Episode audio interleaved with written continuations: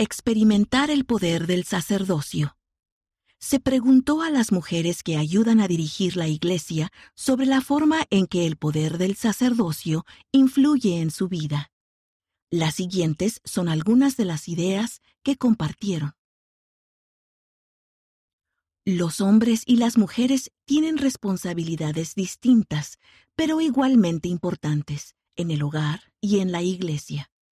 El poder del sacerdocio puede ayudar a cada persona a llevar a cabo esas responsabilidades para el beneficio de todos. Gracias a que el poder del sacerdocio de Dios se encuentra en la tierra hoy en día, grandes bendiciones están al alcance de todos los miembros dignos, ya sean mayores o jóvenes, hombres o mujeres, solteros o casados. Presidenta Joy D. Jones, Presidenta General de la Primaria. El servicio nos ensancha el alma, aumenta nuestra perspectiva y nos permite recurrir al poder de Dios en mayor abundancia. El Señor sabe esto, pero Satanás también. En su afán siempre vigilante de distanciarnos del poder de Dios, el adversario nos abruma o hace que sintamos que lo que tenemos para ofrecer es insuficiente. Nunca hay que dudar en hacer un acto de bondad. Si deliberadamente hacemos que el servicio a los demás sea parte de nuestra vida, descubriremos los misterios de Dios, descubriremos paz, hallaremos fortaleza y recibiremos un mayor poder conforme sirvamos a nuestro Salvador Jesucristo. Presidenta Bonnie H. Corden, Presidenta General de las Mujeres Jóvenes.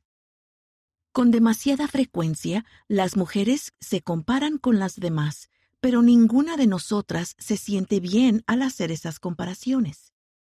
Cada mujer tiene una combinación única de habilidades y talentos y todos son dones que provienen de Dios. El hecho de que ustedes y yo no seamos iguales o que cualquier grupo de mujeres no sean iguales no hace que valgamos menos o más. Debemos encontrar nuestros dones y desarrollarlos, recordando quién nos los dio, y luego utilizarlos para los propósitos de Él. Al compartir nuestros dones para bendecir a los demás, experimentamos el poder del sacerdocio en nuestra vida. Presidenta Jean B. Bingham, Presidenta General de la Sociedad de Socorro. Busquemos constantemente oportunidades de aumentar nuestro entendimiento de la doctrina del sacerdocio. Cada una de nosotras necesita procurar ese entendimiento por sí misma. El estudio de las escrituras y las palabras de los profetas actuales proporcionarán un fuerte cimiento para que ese conocimiento aumente. Lo mismo ocurre con la obediencia a los mandamientos de Dios y con una vida fiel a los convenios que hemos hecho mediante las ordenanzas del sacerdocio. El entendimiento se nos da línea por línea, precepto por precepto, mediante la revelación, destila sobre nuestra alma como rocío del cielo.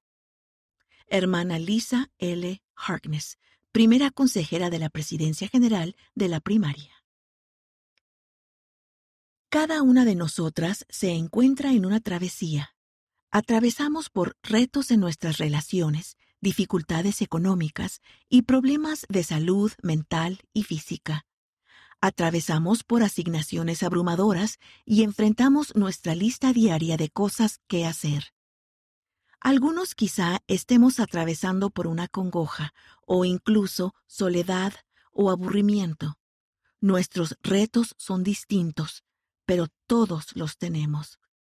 Guardar nuestros convenios no significa que esos retos no serán quitados pero sí significa que el Señor nos promete que estará con nosotros. Hermana Michelle D. Craig, primera consejera de la Presidencia General de las Mujeres Jóvenes. Yo imagino el poder del sacerdocio como un hilo fino y suave que viene de Dios y se entreteje hacia adentro, hacia afuera, hacia arriba y alrededor, y parece tener su propio rumbo en nuestra vida. No obstante, con el tiempo se revela un patrón complejo. Ese diseño cubre el altar de Dios, el lugar más santo donde atamos en la tierra y atamos en el cielo. Siempre que veo un lienzo en el altar del Santo Templo, siento que es uno de los símbolos más poderosos de la manera en que el Señor brinda su poder a sus hijos e hijas fieles, con el fin de recogerlos y atarlos en un diseño complejo y santo. Hermana Sharon Eubank, primera consejera de la Presidencia General de la Sociedad de Socorro. Mediante las experiencias que he tenido en la vida, sé que guardar los mandamientos del Señor, tener fe y confiar plenamente en Él son maneras de obtener acceso al poder de su sacerdocio. Si nos mantenemos fieles, podemos recibir ese poder y esas bendiciones del sacerdocio en todos los aspectos de nuestra vida, lo cual nos brinda protección, consuelo, fortaleza, paz y promesas que seguirán por las eternidades. Por medio de ese poder del sacerdocio, el Espíritu Santo también me ayuda a recordar experiencias de mi vida que siguen fortaleciendo mi testimonio y mi fe en Dios. Hermana Cristina B. Franco, segunda consejera de la Presidencia General de la Primaria. Han pasado muchos años desde que recibí mi bendición patriarcal pero recuerdo esa experiencia de manera vívida. Esa vivencia ha influido en muchas decisiones que he tomado a lo largo de mi vida. Sabía que para que esas bendiciones se cumplieran, yo tenía que hacer mi parte. Ahora veo que aún hay más que nuestro Padre Celestial quiere que yo reciba, aún más de lo que se menciona en mi bendición patriarcal. Hermana Becky Craven, segunda consejera de la Presidencia General de las Mujeres Jóvenes. Me uní a la Iglesia de Jesucristo de los Santos de los Últimos Días a los 26 años. Si bien tuve una sensación de tranquilidad en el corazón al seguir ese deseo de ser bendecida por Dios al hacer un convenio con Él, sé que el entendimiento que tenía en ese momento de ese convenio era como una semillita. Con el paso de los años y por medio del esfuerzo que he hecho por guardar el convenio bautismal y otros más que he hecho con el Padre Celestial, siento que Él me ha bendecido con un mayor entendimiento en cuanto a Él, al Salvador y a mi función como hija de Padres Celestiales que ha hecho convenios. Hermana Reina I. Aburto, segunda consejera de la Presidencia General de la Sociedad de Socorro.